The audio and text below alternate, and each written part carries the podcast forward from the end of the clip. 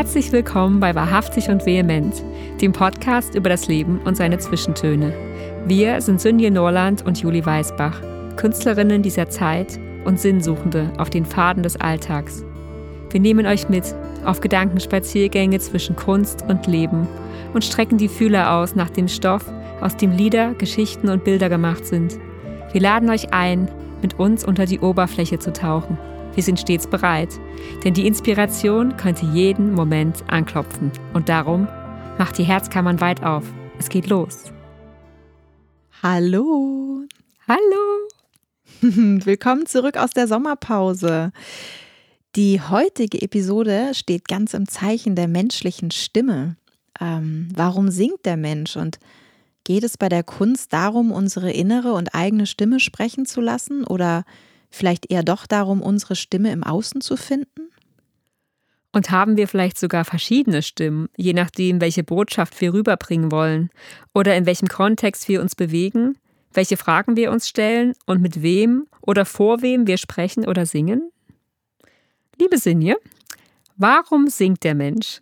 Und glaubst du, dass jeder Mensch singen kann oder zumindest es erlernen kann?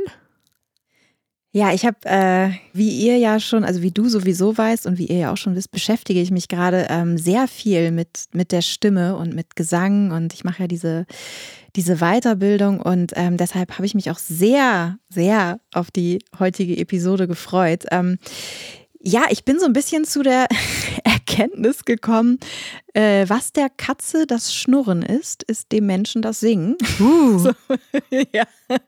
Also es ist tatsächlich ähm, ja, ich habe äh, ich hab mal gelesen, also es kam mir irgendwie neulich so, dass ähm, Katzen tatsächlich schnurren und sich selbst quasi in Vibration versetzen, um, äh, um ihre Knochen zu heilen. Ähm, und, und also nicht nur das, es wird halt auch, also es ist natürlich auch, Schnurren fördert auch die Bindung und äh, dient der Beruhigung und so weiter. Aber genau, es werden halt auch durch diese permanenten Schwingungen auch ähm, Knochenbänder, Sehnen und so geheilt. Und ähm, wir Menschen funktionieren da tatsächlich, glaube ich, ganz ähnlich. Oder es ist, es ist ja sowieso erwiesen, dass Singen einfach unglaublich gesundheitsfördernd ist.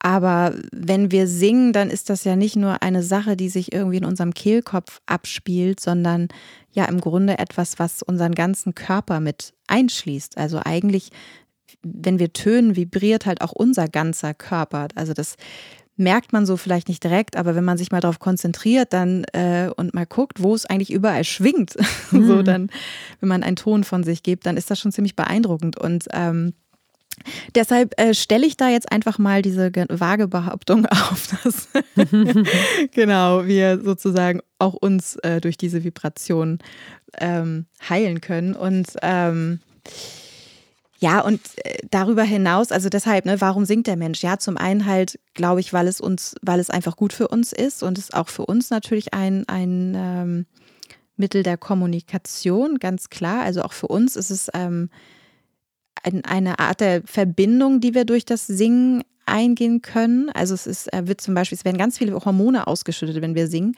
Unter anderem zum Beispiel auch Oxo, Oxytocin, glaube ich, so wird es ausgesprochen. Das ist ja dieses Bindungs- Hormon. Oder wie wird es ausgesprochen? Das, ja, Oxytocin, ja. Oxytocin, ne? Genau. Und äh, also das wird halt in vermehrter Form ausgeschüttet beim Singen und ähm, ja, dient, also das, ich, ich glaube, das merkt man auch. Also das merken wir ja auch, wenn wir gemeinsam singen. Also da passiert ja mehr als einfach nur, dass jeder von einfach Töne von sich gibt, sondern es schafft Absolut. halt eine Verbindung einfach. Und ähm, ähm, ja, und Genau, wie gesagt, es ist äh, Mittel der Kommunikation und tatsächlich kann auch ähm, die Stimme an sich ja total, es ist ja auch ein, ein Mittel, ähm, ja, welches man sehr manipulativ einsetzen kann. Ich habe mal, ich habe gerade ein Buch gelesen, es heißt Das Buch der Stimme von Annette Kramer ist das. Und da steht zum Beispiel drin, dass ähm, der Zuhörer zu 50 Prozent auf die Art und Weise, wie etwas vorgebracht wird, achtet. Also Mimik, Aussprache, Klangfarbe und Stimmlage. Ähm, 42 Prozent ist dann das äußere Erscheinungsbild, also Gesicht, Figur, Frisur, Kleidung und nur 8 Prozent der Inhalt. Und er, und der auch erst dann, wenn alles andere sozusagen mhm. abgearbeitet wurde. Und das finde ich halt total spannend. So, also was, ja, was für eine ja, was für eine Kraft allein die Stimme hat, ne? Also wenn man sie, wenn man sie einzusetzen weiß. Ja, und dass du selbst auch irgendwie, glaube ich, einen völlig sinnlosen Inhalt durch eine gute äh, Sprechperformance ähm, sozusagen so vermitteln kannst, als wäre es das absolute, die absolute Erkenntnis. Ja. Während jemand was super Schlaues sagen kann, aber das vielleicht irgendwie mit einer, weiß ich nicht, gratschigen oder sonst irgendwie nicht attraktiven Stimme, das halt nicht ankommt. Finde ich total spannend ja. auch. Mhm. Auf, auf jeden Fall, ja. Ja, und ob wir alle singen können, also es wird ja immer behauptet, wir, wir können alle singen und ich glaube es tatsächlich eigentlich auch. Die Frage ist, glaube ich, eher, ob wir auch, ob wir alle richtig hören können. Ähm, also, weil für mein Empfinden ist es so dieses Gefühl, oh, jemand kann nicht singen, hat halt ganz oft damit zu tun, so, oh, der trifft die Töne nicht, der mhm. oder die. Und der hört vielleicht auch nicht, dass er sie nicht trifft, ja. Ja, genau, eben. Und ich glaube, dass das äh, tatsächlich etwas ist, was, ähm, was mit der Schulung des Gehörs zu tun hat, was ja, die, die singen können, ähm, vielleicht schon aus, aus der Kindheit einfach mitgenommen haben, da so reingewachsen sind. Ähm, also weil ich es zum Beispiel ganz schwer vorstellbar eigentlich finde, dass man das selbst nicht hört, dass man die Töne nicht mhm. trifft. Mhm. Also so, wenn man selber einfach mit ja, Gesang groß geworden ist. Und ähm, Genau, aber auch geschulte Stimmen treffen tatsächlich ja die Töne nicht immer. Ich weiß nicht, ob du das auch kennst, aber Absolut. im Studio oder so. ich habe noch eine Geschichte dazu mit. Ah, okay.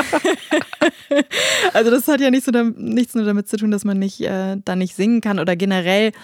Also ich höre das meistens tatsächlich auch, wenn ich dann einen Ton nicht getroffen habe und es geht dir wahrscheinlich auch total. Ähnlich, ja. Aber es ist, ist halt so, ne, wie, wie ist mein. Aber dann ist er manchmal schon raus. Ja, genau. So, wie, in welcher Stimmung bin ich heute? Und bin ich eher so uh, irgendwie so schlapp und bin dann eher flat unterwegs oder bin ich so auf 180 und alles ist irgendwie ein bisschen, so ein bisschen drüber? Also ja.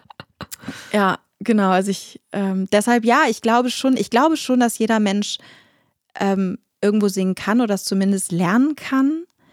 Ähm, aber ich glaube, dass es so ein bisschen ist wie mit vielleicht einer Fremdsprache oder der Muttersprache. Wenn man das von, von frühester Kindheit an einfach mitbekommt, fällt es einem deutlich leichter und es ist einfach ist eine Natürlichkeit drin. Und es wird, glaube ich, schwieriger, wenn, wenn man das nicht mitbekommen hat, dann ja einfach vielleicht zu, zu seinem mhm. eigenen werden zu lassen, so vielleicht. Ähm, welches Verhältnis hast du denn zu deiner eigenen Stimme? Ähm, wer oder was ist sie für dich, Juli? Also ich würde sagen, für mich ist sie auf jeden Fall der direkte Zugang zu meinem Inneren und äh, zu meinen Gefühlen. Und ja, es ist ja auch wirklich so, dass beim Sprechen, ähm, das habe ich auch nochmal in dem schlauen Buch gelesen, eher die Regionen im Gehirn aktiv sind, die halt für logisches Denken und Abstraktion verantwortlich sind. Und jetzt eben das, was bei mir dann und bei jedem, der singt, äh, auch ganz klar spürbar ist, dass es halt irgendwie unsere Gefühle anspricht beim, beim Singen. Das sind halt auch die Gehirnregionen dann aktiv, wo, wo die Gefühle halt sind. Und ja, jeder, der singt, der weiß das. Und ich finde, Singen ist so wie so eine Reinigung von Aggression und Ängsten hm. irgendwie und gibt mir dann irgendwie ganz oft auch neue Kraft. Gerade manchmal, wenn ich so ja, so einen Tag habe, wo ich irgendwie, wo ich denke, oh, jetzt muss ich eigentlich mal üben, weil ich habe bald ein Konzert, aber ich habe eigentlich gar keinen Bock und habe auch so ein bisschen, bin so ein bisschen lustlos und schlapp. Und dann setze ich mich rein und dann merke ich irgendwie, dass ich auf einmal wacher werde. Durch das Singen halt. Und das ist, das ist irgendwie echt, das ist wie so eine, so eine ganz straighte Autobahn, die direkt dahin führt. Und ich finde, dass die Stimme einen halt auch dahin bringt, wo halt manchmal keine Worte sind. Ähm, und ja, dann komme ich zwangsläufig quasi bei mir an und gleichzeitig ist natürlich die Stimme auch sehr, also die kannst du halt nicht verstecken. Ne? Die zeigt ja irgendwie auch an, wie es mir gerade geht. Und wenn jemand emotional ist, dann hört man das. Also gestern hat mir ähm, mein Mann von einer Tagesschausprecherin erzählt, die irgendwie über die ganz ähm, politische, dramatische Lage in Afghanistan berichtet hat und dabei angefangen hat zu weinen, weil sie so emotional war. Und, und dann habe ich so gedacht, wow, das ist so ja, die Stimme, da kannst du dich halt nicht verstecken. Das ist halt irgendwie dann deine Wahrheit, kommt da durch. Und es ist halt auch das Sprachrohr, ja, raus in die Welt und natürlich auch unser, unsere Verbindung zu, zum Gegenüber natürlich. Und das Coole ist halt, finde ich, dass die Stimme halt auch mit mir wächst. Also mhm. ich würde sagen, ich habe ein gutes Verhältnis zu meiner Stimme. Also allein schon deswegen, weil sie mich noch nie im Stich gelassen hat. Ähm, ich habe auch schon mit Fieber und Heiserkeit Konzerte gegeben und es ging irgendwie trotzdem immer. Und ähm, ja, als Kind war ich manchmal sauer, wenn ich irgendwie erkältet war und man das überhaupt nicht gehört hat, weil es gar nicht heißer, dann musst du trotzdem in die Schule. ja. Und andere waren manchmal so richtig doll, die klangen so ganz krank. Ähm, Ja, und dann habe ich irgendwie, ich habe halt jahrelang selber, was meinen Gesang angeht, halt die tiefsten Töne mit der Kopfstimme gesungen. Und äh, ich wusste irgendwie nicht, wie Bruststimme geht. Ich habe das erst mit Anfang 30 ähm, rausgefunden. Also ich habe halt echt irgendwie einen ziemlich großen Stimmumfang, was echt Glück ist. Und ich hatte, als ich Schulkind war, also als Schülerin, ich glaube mit 14 habe ich angefangen und hatte dann klassischen Gesangsunterricht sechs oder sieben Jahre lang. Und da haben wir halt echt immer nur so Arien und so die hohen Töne äh, gesungen. Ähm, und die, die Tiefen, also wirklich völlig weggelassen. Und dann habe ich Anfang 30 halt ähm, so einen, so einen Vocal Coach in Hamburg ähm, gehabt. Also da war eine ganz junge Frau, die fand die unglaublich beeindruckt. Die hatte so viel Ahnung und die hat mir so richtig die Stimme auf den Kopf gestellt eigentlich. Die hat dann mit mir quasi bei Null eigentlich angefangen, äh, komplett einmal die Bruststimme zu entdecken. Und ich habe am Anfang echt gedacht, ich mache meine Stimme damit kaputt. Weil das halt echt? halt so, ja, Ach, weil der Muskel halt völlig untrainiert war. Und die meinte, es ist ja. ja unglaublich, wie du da unten mit der Brust Kopfstimme singst. Das geht eigentlich gar nicht. Ja, ja, genau. Ist doch eigentlich total anstrengend. Das geht überhaupt, ja, ja. Und das ist irgendwie so, das war dann echt eine Herausforderung. Und dann musste ich halt echt so Übungen machen, die ich auch super anstrengend fand, wo ich so mit Absicht super laut auch singen musste über lange Zeit. Und ich dachte die ganze Zeit, ich krieg gleich einen Knoten im Stimmband, das kann doch nicht gut sein. Und die meinte immer so, nee, mach Ach, mal weiter, krass. das geht jetzt nicht kaputt. So schnell geht sie nicht kaputt, die Stimme. Und in der Zeit habe ich tatsächlich dann oft schief gesungen auch. Ich hatte dann halt, mhm. weil das war wirklich alles neu und die Stimme musste wirklich so erstmal ihren Platz finden. Und auf einmal konnte ich auch nicht mehr so gut Kopfstimme singen. Also es war wirklich alles durcheinander ah, ja. irgendwie. Und ich musste, ja. das war für mich ganz nervig und auch schwer, weil ich halt eigentlich sonst jemand war, wo ich so dachte, ich singe wirklich selten schief und auf einmal habe ich ganz oft schief gesungen. Ja, und du musstest halt wo sie den Registerwechsel dann wahrscheinlich auch irgendwie managen und so, ne? Also genau, Brustregister, richtig. Kopfregister nochmal zu. Total und äh, genau, der Stimmsitz war überhaupt nicht sicher dann irgendwie und auch so der Stimmbruch war dann ganz nervig immer an der Stelle. Und da mhm. dachte ich so, krass, meine Stimme, was habe ich jetzt, also was, ich wollte auch was Neues lernen und oh jetzt habe ich irgendwie alles kaputt gemacht. Naja, und es hat wirklich ein paar Jahre echt gedauert. Ähm, aber ich mache halt die Übungen, die sie so gesagt hat, irgendwie teilweise immer noch. Und ich habe das Gefühl, dass der Lernprozess geht halt immer weiter. Das ist so cool. Die hat mir so ein wertvolles mhm. Handwerkszeug irgendwie Schön. da an die Hand gegeben. Und ja, ich habe Du hattest Gefühl, doch auch bei dem einen, Entschuldigung, bei dem einen Konzert, was wir zusammen gespielt hatten, da hattest du, glaube ich, ganz alten Song von dir gespielt und plötzlich festgestellt, wow, den, wie singe ich den denn jetzt? Ne? War ja. das nicht so, weil du den ja, ja. sonst äh, immer mit, mit äh, Kopfstimme gesungen hattest, glaube ich. Genau, und das merke ich jetzt auch wirklich immer noch. Also die alten Songs, das ist so wie so ein festgetrampelter Pfad im Kopf. Die singen, die, da falle ich ganz oft so in das alte Muster dann auch rein. Und bei den neuen Songs merke ich, dass es viel einfacher ist und dass ich mich dann in der Bruststimme irgendwie auch total zu Hause fühle und so denke, voll cool, da kann ich ja auch mal richtig so rauslassen, was irgendwie da ist. ja. Aber ja, das war irgendwie echt ein langer Prozess, muss ich sagen. Und ja, es wird irgendwie immer besser und ich, ich finde es irgendwie cool, dass ich jetzt die ganze Lage quasi von oben bis unten wirklich nutzen kann und nicht das irgendwie so dahin hauchen muss, aus ja. Angst, dass was kaputt geht. Ja, das war echt spannend. Ja, und auch, ich meine, diese Tiefe hat ja auch, das ist ja auch so eine, so eine erdige Kraft irgendwie, die aus kommt und die dann auch nutzen zu können quasi. Ja, und auch so als also so als Gegenpart irgendwie zu dem Hohen, was ich ja immer noch sehr entspannt finde. Also ich glaube, da, wo sich viele Leute nicht so wohlfühlen in ihrer Stimme oben, ist da, wo ich total entspannt bin. Da muss ich mich mhm. überhaupt nicht anstrengen. Ich finde, also bei mir ist es so, wenn ich mir einen Ton in meinem Kopf vorstellen kann, dann kann ich den auch singen. Also wenn der ja. hoch ist. Und wenn ich den, äh, wenn ich mir den nicht mehr vorstellen kann, dann ist es wahrscheinlich am Ende meines Stimmumfangs und dann geht mhm. das halt nicht. Und dann ist es irgendwie, ja, das ist eigentlich entspannt. Und dasselbe Gefühl, also da komme ich jetzt langsam hin bei den Tiefen, dass ich dann irgendwie das auch super gerne singe und dann denke, oh ja, das fühlt sich so warm und entspannt an. Das ist voll gut. Ja. Ach, schön. Genau. Hast du Lust, ein bisschen Musik zu hören? Juli. Klar, immer. Ein, ein Stück von dir. Ja, sehr gerne. Und zwar hast du den Song True Stories mitgebracht. Richtig? Genau. Das ist einfach das perfekte Beispiel für, habe ich gedacht, so für die Möglichkeiten der Stimme, weil ich da am Anfang ähm, ohne Instrumente halt einfach nur mit der Stimme so ganz viele ja, Töne übereinander lege. Und eigentlich ist das der perfekte Song, wo ich einmal versucht habe, so das komplette Register zu ziehen, sozusagen, also von unten bis oben wollte ich einfach alle Töne drin haben, so gefühlt. Und ähm, genau, das ist True Stories.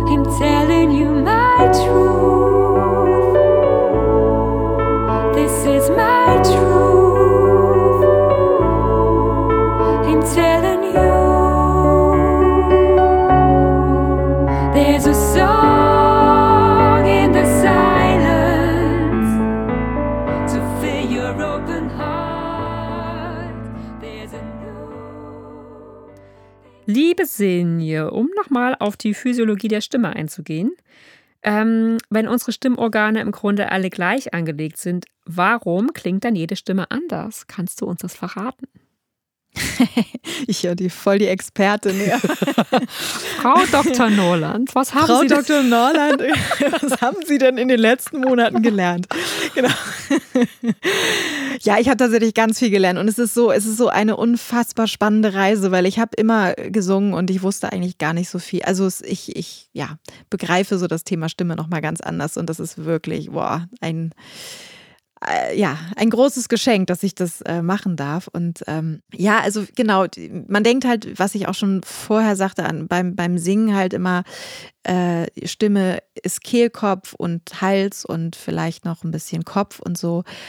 Aber der ganze Körper schwingt halt mit. Und wenn wir unseren ganzen Körper mal als ähm, Instrument betrachten quasi und, und nicht nur einfach die, die Stimmbänder bzw. Stimmlippen uns angucken, dann macht es halt auch schon Sinn, dass wir alle unterschiedlich klingen, weil wir halt auch alle unterschiedlich aussehen. Also es ist halt ähm, wie bei einem Cello beispielsweise, ja, da hat man auch die Saiten, aber es ist dann auch der Klang hängt halt auch davon ab, aus welchem Holz das Instrument letztendlich gemacht ist oder ähm, wie es einfach gearbeitet wurde. Und genau, wir alle sind unterschiedlich groß. Vielleicht ist unsere Knochendichte anders. Und ja, insofern schwingen wir natürlich auch irgendwie alle anders. Und, ähm, und wir formen die, die Töne unterschiedlich mit, mit unseren Lippen und Mundraum und ähm, gehen auch mit einer anderen Intention vielleicht jeweils an das Singen ran. Mhm. Also all das formt natürlich auch die Töne, die rauskommen und und dann wie viel, mit wie viel Muskelkraft singe ich? Also was ist so der, der Tonus quasi? Ne? Singe ich irgendwie mit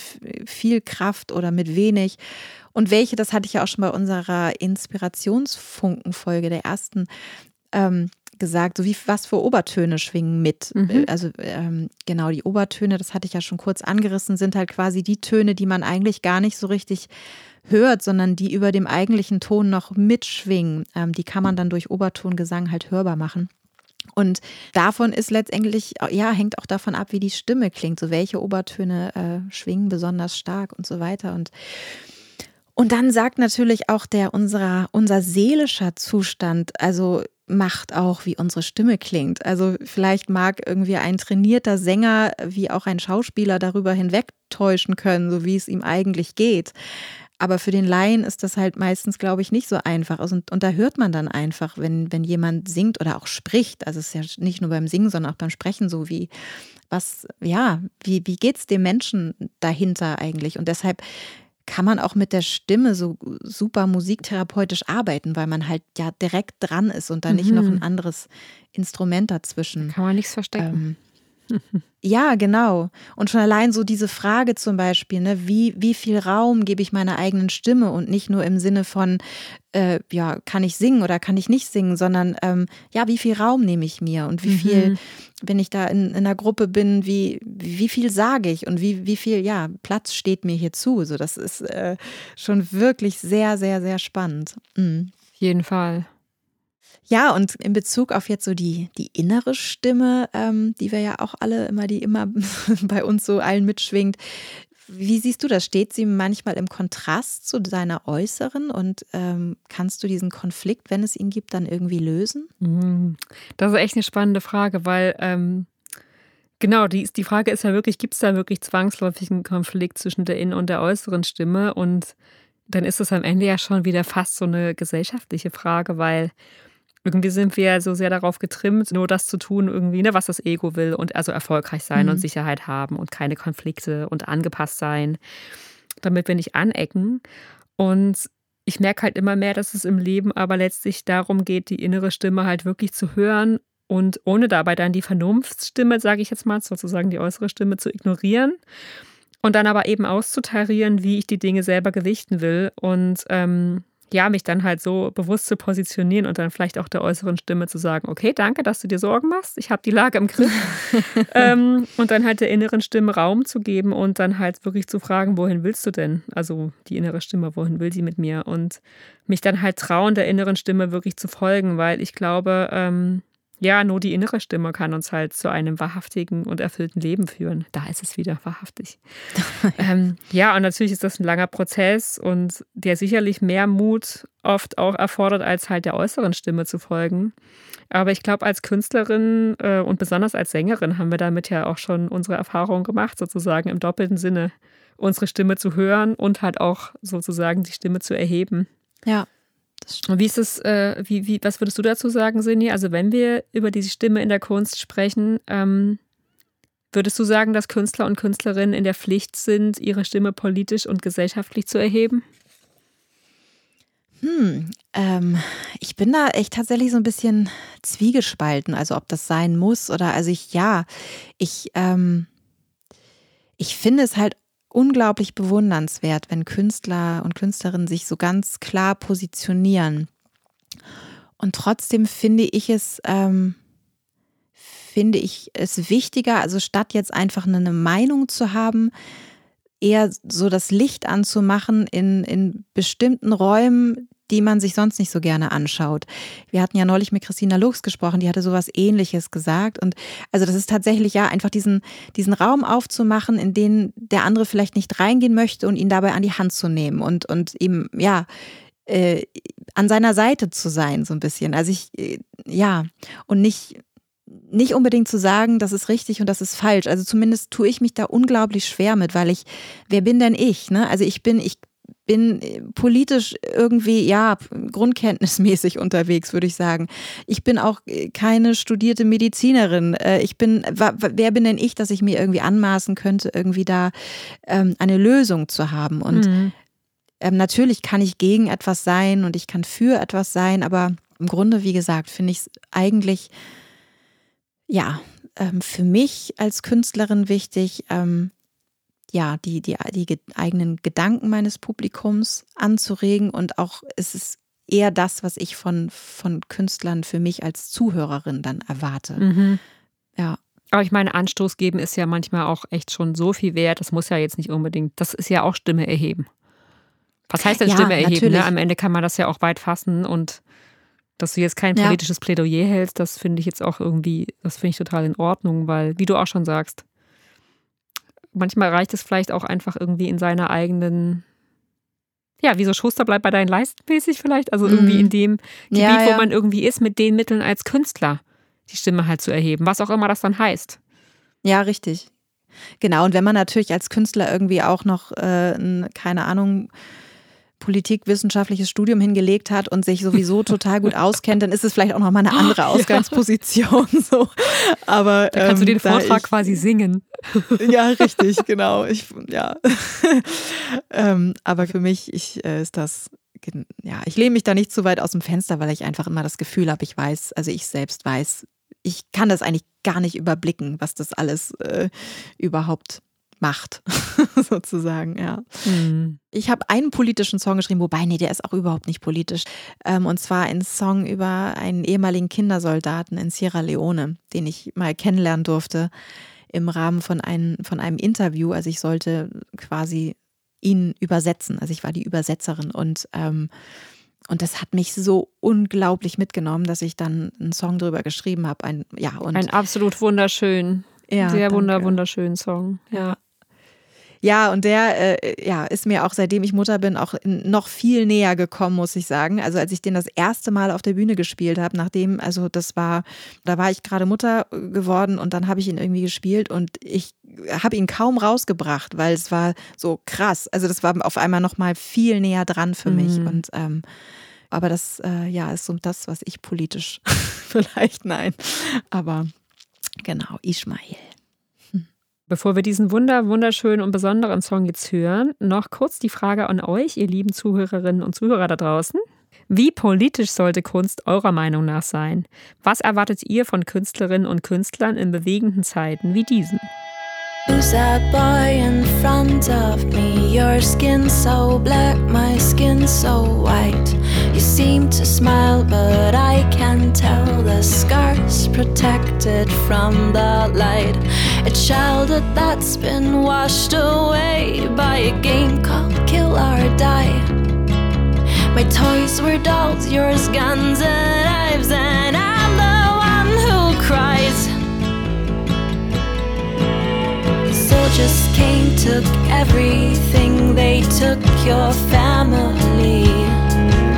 While I was playing in the fields, was swimming in the seas. Eyes saw things I never knew that they even exist. By the day I finished school, you were just trying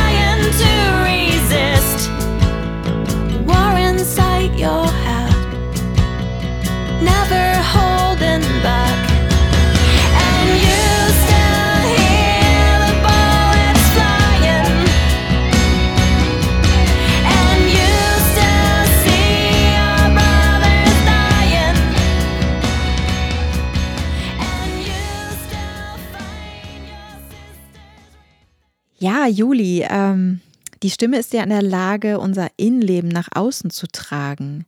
Hast du dich in diesem Prozess schon mal verloren? Nee, das würde ich nicht sagen. Aber ähm, ich sehe eher die Gefahr andersrum, ähm, nämlich indem ich die innere Stimme eben nicht nach außen trage, verschließt sich was in mir. Also ich finde, das kann zu so einer ganz großen Schwere führen, vielleicht sogar bis hin zur Depression bei manchen äh, Menschen. Ähm, und von daher bin ich total froh, dass, äh, die, also dass ich halt die Kunst und besonders die Musik habe. Ähm, ja, weil ich dann halt meine Gefühle in einen Song betten kann und die Sprache so wählen kann, dass ich eben trotzdem nicht nackt auf der Bühne stehe. Weil das, äh, genau, das hatten wir ja auch in unserem Gespräch mit Christina Lux, die so meinte, wir haben ja die Poesie und können Sachen so verpacken, dass wir uns halt nicht so dem totalen Striptease quasi da aussetzen. Und ich glaube, da haben wir halt wirklich mit der Musik so ein wunderbares Mittel. Und ich denke, dass gerade jetzt in diesen wirklich brisanten Zeiten das halt ein Riesenvorteil ist, wenn man mit dem Ventil der Musik und der Stimme halt diese große Schwere irgendwie ablassen kann, so wie Dampf. Absolut. Und Ja. ich finde, letztlich ist es ja dann die Musik, die durch mich durchfließt und die ist dann am Ende auch oft viel größer als ich selber und dann, die trifft dann halt irgendwie den Ton, den ich mit Worten vielleicht gar nicht treffen würde.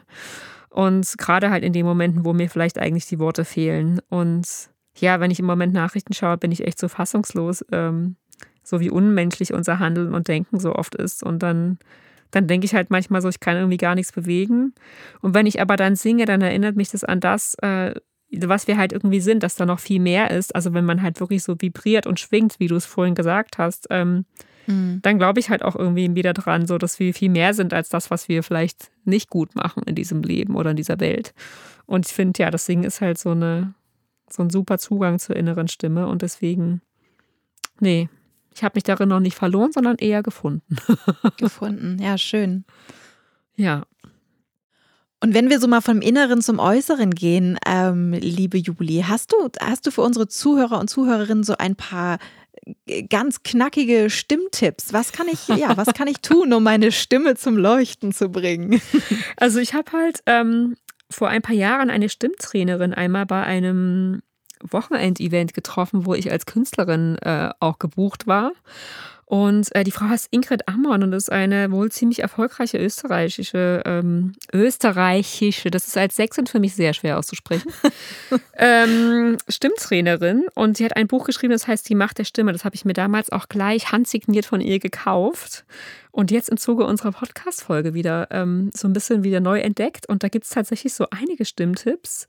Ähm, eine finde ich super, die hat geschrieben, äh, dass man eine Stimmlockerungsübung machen soll nach dem Auftritt. Also davor sowieso, aber eben auch danach. Ähm, also irgendwie so ja, Singübungen, die man sonst halt auch macht, ähm, weil die die Erholungsphase für die Stimme ähm, nach dem Auftritt verkürzen, damit man halt nicht so vom Singen ins Sprechen fällt. Und ähm, genau, gegen den äh, winterlichen Frosch im Hals äh, steht da ein Rezept drin, und zwar geriebener Apfel und Meerrettich im Verhältnis 1 zu 1 mischen und ein wenig Honig dazugeben und das Ganze halbstündlich jeweils einen Teelöffel davon genießen. Hat Schön, ja, das klingt nach einem Traum. Aber klingt irgendwie, ja, klingt irgendwie so scharf und gut. Ja, da gibt es natürlich auch die ganzen Tees, aber ich dachte, das kennen ja alle schon. Das mit dem Meerrettich und Apfel fand ich jetzt neu. Ja, auf jeden Fall. Ähm, es ist wie dieser, es gibt so einen Brotaufstrich, das ist auch Meerrettich, Apfel. Ah ja, genau. Drin. Genau, diese guten, verschiedenen, äh, bunten, tollen, veganen Aufstriche. Genau. genau. Cool. Ja, lecker. ja, dann meinte sie auch noch, was ich spannend fand, wenn man irgendwie spricht, sollte 10% des Sprechens Schweigen sein. Sonst kann die mhm. Stimme sich nicht regenerieren. Und äh, man soll vorher ein- und ausatmen und nicht nur einatmen, bevor man anfängt. Das fand ich auch okay, interessant. Okay, ja, ja. Und Räuspern ist tatsächlich Gift für die Stimme. Genau, Räuspern ist Gift. Genau, da steht lieber dann, einmal husten. Genau, und, nee, sie meinte äh, am besten summen oder noch ja, irgendwas. Okay. Äh, genau, aber alles nur nicht räuspern. Aber das finde ich super schwer, ehrlich gesagt. Total, auf jeden Fall. Stehst du auf der Bühne und. Ich will mich dann gleich zehnmal räuspern, wenn ich das Gefühl habe, ich ja. muss mich räuspern. Ja, Wahnsinn. Sing, singst du dich äh, jedes Mal tatsächlich ein von einem Konzert? Naja, dadurch, dass ich halt meistens vorher irgendwie ähm, sowieso Soundcheck mache, dann ist das ja im Prinzip ein Singen. Und dann, ja, manchmal mache ich dann so solche. Mm, also, weißt okay. du, so, wenn du so die Stimme so kreiselst. Aber so richtig einsingen, so wie beim Chor, habe ich eigentlich nicht gemacht. Aber auf jeden Fall, ja, ich singe auf jeden Fall vorher beim Soundcheck und dann so ganz aus dem Trocknen wäre schon ein bisschen krass. Ja, ja, genau. Den Soundcheck ist auch immer so meine Einsingen. Ich fange dann immer mit einem etwas tieferen Song an, dann oder mit, ich würde jetzt nicht mit dem anspruchsvollsten beim ja. Soundcheck anfangen sozusagen und dann taste ich mich so langsam vor. Das ist eigentlich immer ganz gut. Hast du auch schon mal ja. spontan im Konzert einen Song dann weggelassen, weil du dachtest, oh nee, meine Stimme will den heute nicht? Nee, das habe ich nicht, aber ich habe hab tatsächlich mal, ich war so unfassbar erkältet ähm, bei einem Konzert und ich wollte es aber partout nicht absagen dass ich meine Gitarre einfach echt, glaube einen ganz Ton runtergestimmt habe. Sexy. so alles. Genau, wie praktisch mit einer Gitarre. Mit dem Klavier ist das schwieriger. Ja, zumindest wenn genau. es ein Originalklavier ist, ja. Richtig, ja. und, und dann habe ich noch mal ein anderes Konzert auch gespielt. Also man darf das natürlich nicht machen. Und ich habe auch nach dem einen Konzert in Dortmund habe ich gedacht, das war richtig ein Fehler, weil ich war, glaube ich, zwei, drei Wochen danach noch heiser. Ich hm. habe halt kaum einen Ton bei dem Konzert rausbekommen und die Leute waren aber total geflasht und ähm, ein Freund von mir meinte ja auch mal, oh, wieso singst du nicht immer so? so schön verhaucht, ne? Also, aber nee, aber eigentlich ist es natürlich wirklich überhaupt nicht gut. Aber ich, oh, bevor ich ein Konzert absage, da muss schon einiges passieren. Ja, ja das ja. geht bei mir auch so. Also, das ist. Aber es ist schon super wichtig, dass man wirklich in dem, in der Abteilung sozusagen bleibt, die, die eigene, dem eigenen Register entspricht. Da stand auch bei den Stimmtipps auf gar keinen Fall eigentlich andere Stimmen imitieren, oder versuchen ja. wollen, so oder so zu singen, ähm, weil das halt wirklich eigentlich das Ende der Stimme bedeuten kann. Ja, auf jeden Fall. Ja. Ah, das will man nicht, so ein Knötchen und OP und so. Nee. Das stimmt. Du hast uns noch einen sehr schönen Text mitgebracht, liebe Juli, aus deinem Buch, und zwar Neubeginn. Genau. Der kommt jetzt. Neubeginn. Ich habe Lust auszubrechen, um tiefer einzutauchen. Unter der Oberfläche wartet ein Ozean. Ich habe Lust laut zu schreien. Alles ist bestens, weil es mal anders war. Vorgestern, im Präteritum. Ich habe Lust auf morgen, weil ich im Licht sitze. Au revoir, Dunkelheit. Vergiss deine Schatten nicht. Ich habe Lust auf Leben. Zwischen Klappentext und Schlussakkord lodert es knisternd in Full HD.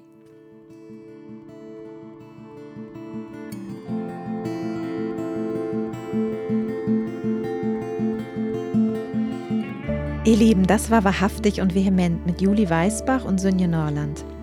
Wir freuen uns sehr, dass ihr dabei wart. Wenn ihr möchtet, schreibt uns euer Feedback und eure Fragen an info@wahrhaftig und vehement.de oder hinterlasst uns dort eine Sprachnachricht über Speakpipe. Vielleicht möchtet ihr auch einen virtuellen Kaffee mit uns trinken und uns so dabei unterstützen, diesen Podcast auch in Zukunft werbefrei zu gestalten. Alle Informationen dazu findet ihr auf unserer Website. Außerdem möchten wir euch einladen, diesen Podcast zu abonnieren. So werdet ihr immer informiert, sobald eine neue Episode online ist. Hinterlasst uns eure herzerwärmenden Bewertungen und empfehlt wahrhaftig und vehement mit aller Vehemenz weiter, damit möglichst viele erfahren, dass es ihn gibt. Und auch bei Instagram sind wir zu finden. Bis zum nächsten Mal und bleibt wahrhaftig und vehement. Tschüss.